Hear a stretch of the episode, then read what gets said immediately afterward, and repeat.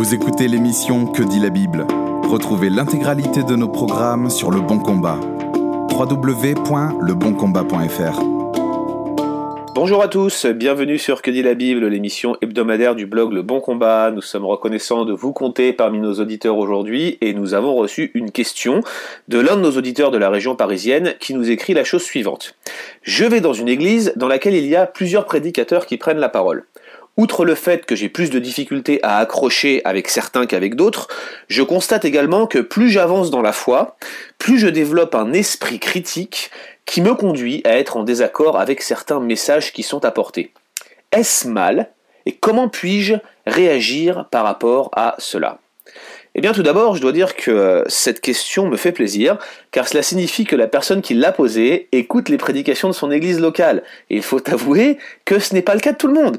Ensuite, euh, le fait même qu'il y ait des désaccords, au moins intellectuels, me rappelle qu'il existe une belle manière d'évaluer même la parole de Dieu. On parle généralement d'attitudes béréenne, en référence à ces béréens qui euh, chaque jour examinaient les Écritures pour voir si ce que Paul, l'apôtre, si ce qu'il leur disait était exact. Vous retrouvez ça en Actes chapitre 17 verset 11. Et l'auteur du livre des Actes, témoin de, ce, de ce fait que les béréens évaluaient la parole même de l'apôtre, il qualifie ce sentiment, cette attitude de noble. Donc il y a une attitude noble qui consiste à évaluer même la parole de l'apôtre, même la parole inspirée qui leur était apportée. Et nous sommes en train ici, euh, dans cette émission, de parler de prédication. Et je pense qu'on peut tout de suite répondre en disant que, non, développer un certain sens critique n'est pas un mal en soi.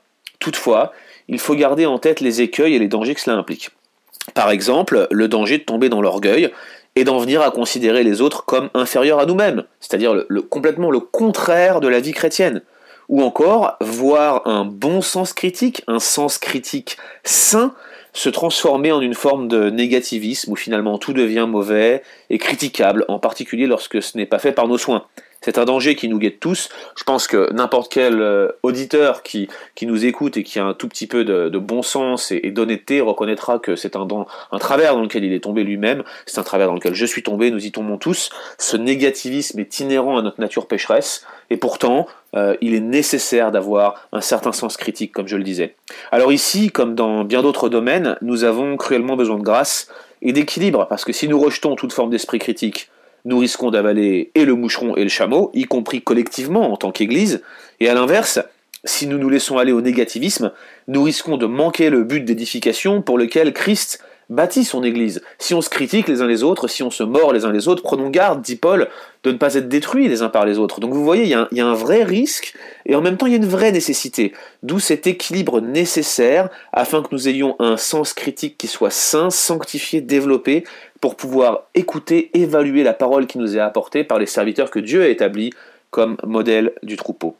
Alors avant de, vous donner quelques suggestions pratiques pour cette question, dans le cas où vous auriez un, un problème avec le, message que vous auriez entendu dimanche dernier ou lors de votre étude biblique, j'aimerais rappeler euh, les trois conseils que Jesse Ryle donne pour bien écouter une prédication. C'est un prédicateur du 19e siècle bien connu, un anglican, Jesse Ryle, et il nous dit que lorsque nous nous apprêtons à écouter une prédication, il est nécessaire que nous l'écoutions avec foi, avec révérence et dans un esprit de prière. Foi, révérence et dans un esprit de prière. Ça paraît logique.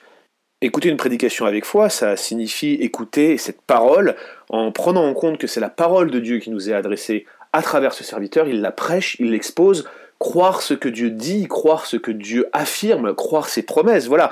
Écouter Dieu avec foi nous préviendra d'un esprit critique trop prononcé qui, reviendrait finalement à être de l'incroyance, de, un rejet de ses promesses. Écouter avec révérence, se souvenir que nous sommes dépendant de la parole de Dieu pour avoir la vie, c'est elle qui nous régénère, c'est elle qui nous donne la vie, c'est elle qui nous amène plus loin dans la relation avec Dieu, c'est elle qui nous sanctifie. Déjà vous êtes purs, dit Christ, à cause de la parole que je vous ai annoncée. Écoutez avec crainte aussi, crainte et tremblement, sachant que le Seigneur s'est adressé à nous, qu'il a établi son serviteur pour proclamer la parole de Dieu, mais que cette parole est celle inspirée sans erreur que Dieu veut que nous entendions. Et puis aussi écouter la parole de Dieu dans un esprit de prière, en nous souvenant que Dieu veut s'adresser à nous, Dieu veut nous fortifier, Dieu veut nous nourrir, et, prier pour que à la fois cette parole soit efficace lorsqu'elle s'adresse à nous, mais priez aussi pour que notre cœur ne soit pas dur et que soit suffisamment malléable pour la recevoir, pour être transformé, façonné et écouter cette parole afin que nous puissions être davantage comme Christ. vous voyez, cette foi, cette révérence, cet esprit de prière, si ces trois dispositions, si l'on s'en saisit, eh bien, elles deviendront en fait en quelque sorte un espèce de garde-fou qui préviendront nos sens critiques de tomber dans l'un des travers que nous avons évoqués un peu avant.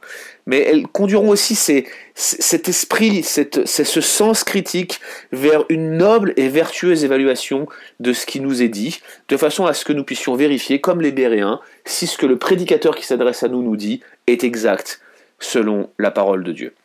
Maintenant, si vous vous êtes armé de ces dispositions, et vous vous rendez compte d'un désaccord significatif avec une prédication qui vient d'être redonnée. Eh j'aimerais vous proposer euh, six principes ou peut-être six étapes qui pourront vous aider à adresser le problème d'une manière qui soit biblique, d'une manière qui soit respectueuse de, ce que Dieu a voulu pour l'Église, de la manière dont il a établi les prédicateurs dans l'Église, et de la manière dont vous, en tant que, que membre de l'auditoire, vous devez réagir vis-à-vis de ces prédications. Le premier principe, c'est avant même d'aller euh, voir l'orateur ou d'y penser, le premier principe, c'est examiner sérieusement vos griefs. Et si vous aviez mal compris ce qu'il vous a dit Est-ce que vous êtes sûr vous-même de votre position, de votre désaccord? Ne serait-il pas en train de vous proposer une option intéressante? Un angle nouveau, une approche qui vous serait peut-être euh, utile de considérer. Est-ce que le point de désaccord est réellement important? Est-ce que ça vaut même la peine d'y penser? Est-ce que cela vaut la peine d'en parler?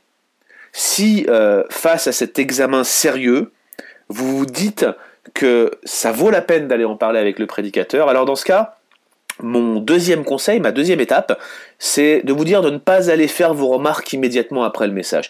N'allez pas faire vos remarques immédiatement après le message. En effet, le prédicateur, c'est un être humain comme vous, avec une sensibilité qui lui est propre, et il est bon de laisser passer un temps significatif avant peut-être de parler avec lui des erreurs qu'il aurait faites ou de l'incompréhension que vous auriez eu avec lui. Mon ami Hicham, qui est pasteur dans le sud de la France, conseille de ne pas aller voir le prédicateur le jour même de son message pour lui faire une remarque. Lui, il y tient personnellement, il s'astreint à ce principe. Néanmoins, je peux entendre que c'est compliqué à mettre en place, ce conseil toutefois a du sens. Ça vaut le coup de laisser passer un temps significatif avant de s'exprimer en toute chose, et particulièrement lorsqu'on s'apprête à faire une remarque à une personne qui a eu une certaine autorité sur nous en nous véhiculant un message qu'il croit avoir donné de la part de Dieu. Donc n'allez pas faire vos remarques immédiatement après le message. Prenez le temps d'un examen sérieux. Restez euh, vraiment euh, dans la circonspection au moment où il s'agit d'évaluer euh, les critiques éventuelles que vous pourriez faire. Remerciez le prédicateur malgré votre désaccord lorsque vous allez le voir. C'est le troisième point que j'aimerais vous laisser. Remerciez le prédicateur malgré votre désaccord. N'oubliez pas qu'il a quand même consacré son précieux temps pour préparer votre repas spirituel du dimanche matin et, rien que cela, ça doit vous pousser à la reconnaissance. C'est pas de l'hypocrisie du tout. Remerciez-le. Merci du temps que tu as pris pour nous nourrir. Merci d'être de, venu parmi nous. Merci d'être monté derrière la chair, d'avoir pris cette responsabilité, d'avoir euh, avec crainte et tremblement euh, d'être soumis à cette à cette injonction de Jacques III. Mes frères, ne soyez pas beaucoup à vouloir devenir enseignants. C'est vraiment important de, remercier le Seigneur pour les prédicateurs qu'il nous donne et les prédicateurs pour la peine qu'ils se donnent. Donc remerciez-le, malgré votre désaccord, qu'il soit petit ou qu'il soit grand, remerciez le prédicateur d'avoir apporté ce message. Ensuite, mon quatrième conseil, c'est de vous revêtir d'un esprit de douceur. Revêtez-vous d'un esprit d'humilité et de douceur. C'est lui, le prédicateur, qui vous a enseigné, et ce n'est pas vous qui venez pour l'enseigner. S'il est appelé à écouter vos remarques avec un sentiment d'humilité, vous, vous êtes appelé à lui faciliter la tâche, en les lui communiquant de la même manière, avec douceur, avec crainte, avec tremblement, avec un esprit vraiment fraternel, d'humilité, une volonté d'édifier cette personne. Comme lui, il a cette volonté de le faire en vous apportant la parole de Dieu questionnez-le, n'affirmez rien, écoutez euh, attentivement ses réponses avant même de donner votre point de vue. Après tout, il s'agit peut-être d'une simple erreur de formulation, et en toute chose, adressez-vous à lui comme à un frère, adressez-vous à lui comme vous auriez voulu que l'on s'adresse à vous si vous étiez à sa place. C'est la règle d'or en toute chose. Revêtez-vous de cet esprit de douceur et d'humilité, en particulier lorsque vous venez faire une remarque à un prédicateur sur quelque chose qui vous a frappé et avec lequel vous n'êtes pas d'accord. Cinquième conseil, examinez-vous attentivement. Je parle ici non pas d'un examen avant d'aller voir le, prédicateur, mais plutôt après, une fois que vous avez fait votre remarque, une fois que vous l'avez adressée au prédicateur qui, avec lequel vous avez un désaccord, examinez-vous attentivement. Est-ce que c'est la première fois que vous venez faire une remarque à un prédicateur? Laissez-moi vous dire une chose, c'est que si c'est votre rituel de tous les dimanches, il y a ici certainement un problème, et le problème il est chez vous.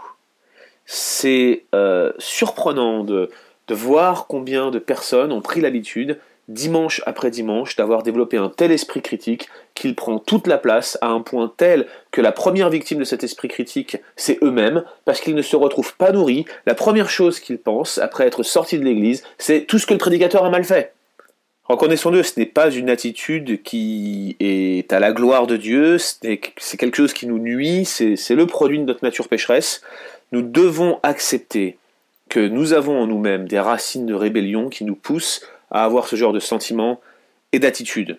Donc si vous avez un zèle amer et même peut-être un esprit de dispute, encore une fois, je vous renvoie à Jacques 3 et Jacques 4, dans ces deux chapitres, vous avez un, espèce de détail de tous ces états d'esprit qui peuvent nous nuire à nous-mêmes, mais qui également vont nuire à l'Église, parce que nous les laisserons se développer et produire des racines d'amertume, et plusieurs en seront affectés. Il faut vraiment prendre garde à cela. Si vous vous rendez compte que c'est votre rituel de tous les dimanches, évaluez-vous examinez-vous sérieusement vous-même. Certains sont passés maîtres dans l'art d'être insatisfaits des messages qu'ils entendent. Et j'aimerais profiter de ce podcast pour dénoncer ce que j'appellerais la piperisation ou la washerisation de l'audience évangélique. Je ne suis pas en train de parler de la piperisation ou de la washerisation des prédicateurs. Vous savez, ceux qui imitent la gestuelle de John Piper ou les intonations de Paul Washer ou qui font un copier-coller de leur message. Ça, ça, clairement, c'est un problème mais c'est une autre histoire. Et on est tous influencés par des prédicateurs quels qu'ils soient. Mais moi, j'aimerais parler de la piperisation ou de la washerisation de l'audience évangélique. C'est-à-dire que vous avez des personnes qui se nourrissent exclusivement des prédications de certains prédicateurs célèbres sur YouTube, et s'ils vont dans une église et qu'ils ne reçoivent pas le même message exactement copié-collé de ce qu'ils ont entendu, ou s'il y a le moindre désaccord théologique, ou le moindre désaccord dans la forme de communication du message, eh bien ils vont être insatisfaits, et ils vont critiquer, et ils vont comparer, et, je vais vous dire la vérité, je suis passé par là. Il fut une époque où John Piper était un tel modèle pour moi qu'il en est presque devenu une idole. C'était un vrai problème dans ma vie, ça a dû durer quelques mois, et je m'en suis rendu compte, fort heureusement, par la lecture d'autres ouvrages et aussi par les remarques que des proches m'ont fait. C'était pour moi un piège du haut de la chair, j'en étais à imiter sa gestuelle, à imiter ses intonations, à préparer mes sermons en regardant presque exclusivement ses sermons. C'était un vrai, vrai, vrai problème.